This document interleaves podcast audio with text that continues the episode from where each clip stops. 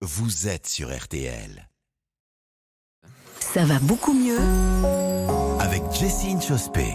Tout l'été, on se retrouve pour prendre soin de notre santé avec euh, Jessine Chospé. Vous êtes euh, biochimiste, auteur de la méthode glucose Goddess. Et ce matin, on est en plein dans l'actualité du week-end puisqu'on parle des voyages en train, en voiture, en avion. En tout cas, lorsqu'on voyage, on a tendance à manger euh, un peu n'importe quoi. hein. Oui, alors moi la première, hein, quand je suis par exemple en train, tout d'un coup j'ai trop faim et donc je me jette sur un cookie, après je me sens hyper mal. Donc voici quelques conseils pour ne pas avoir trop de fringales lorsqu'on voyage. Est-ce que ça vous arrive aussi Ah oui, Alexandre? ça c'est sûr, ça m'arrive toujours. Je dois l'avouer. Alors la première chose à faire si on a une grosse journée de voyage, c'est Mhm. de faire attention à son petit déjeuner qu'on prend avant de partir. Ça peut paraître bête, mais en fait Mhm. le petit déjeuner va complètement impacter le reste de la journée. Donc ce qu'on fait, c'est qu'on prend un petit déjeuner salé qui contient beaucoup de protéines. Ça, ça va permettre de stabiliser notre glycémie, de réduire les fringales et la faim pendant le reste de la journée. Parce que, Alexandre, si le matin on prend par exemple une tartine de confiture avant de faire une grosse journée de voyage, bam, deux heures après, on a trop faim et on se jette justement sur les petits sandwichs triangles au wagon-bar. Bon, alors euh, les protéines, euh, je, je comprends le principe, mais euh, il y a quoi, par exemple, comme euh, petit déjeuner Alors bon, les protéines, on les trouve dans plein d'aliments. hein. Donc bien sûr, les œufs, on les connaît tous, mais aussi Oui, les laitages, les noix, la protéine en poudre, alors la viande, le poisson, le tofu.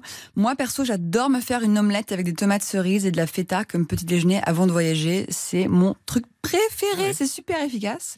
Mais aussi, on peut manger pour le petit déjeuner, par exemple, des restes du dîner de la veille. Ça paraît bizarre, mais c'est très pratique. Oui, c'est sûr, euh, ça paraît un petit peu bizarre de, de manger du, du bœuf bourguignon pour le petit-déj, par exemple, mais bon, après tout, pourquoi pas? Oui, alors sinon, franchement, on peut casser deux œufs dans une poêle avec, par Oui. exemple, des restes de légumes ou de riz de la veille. C'est excellent, hein, moi j'adore. Et un peu de parmesan par-dessus. Moi, je suis obsédée du parmesan. Délicieux, petit déjeuner salé. Bon, alors je récapitule. Euh, petit déjeuner salé à base de protéines.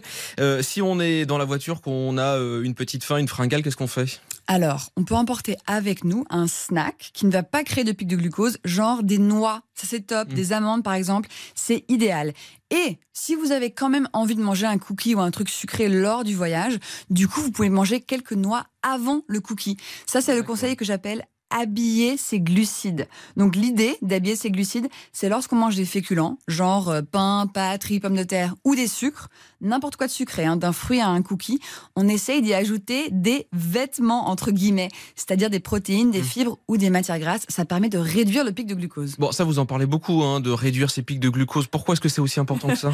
Oui, absolument. Alors, réduire ce pic de glucose, c'est important parce qu'en les réduisant, on réduit les fringales, Mhm. l'addiction au sucre, Mhm. les coups de mou. On aide notre corps et notre cerveau à aller mieux et c'est une base vraiment importante de la santé. Si notre glycémie est complètement dérégulée, ça va être très difficile de se sentir bien.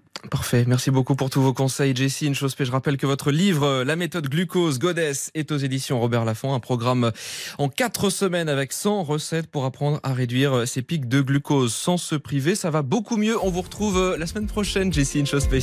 Merci.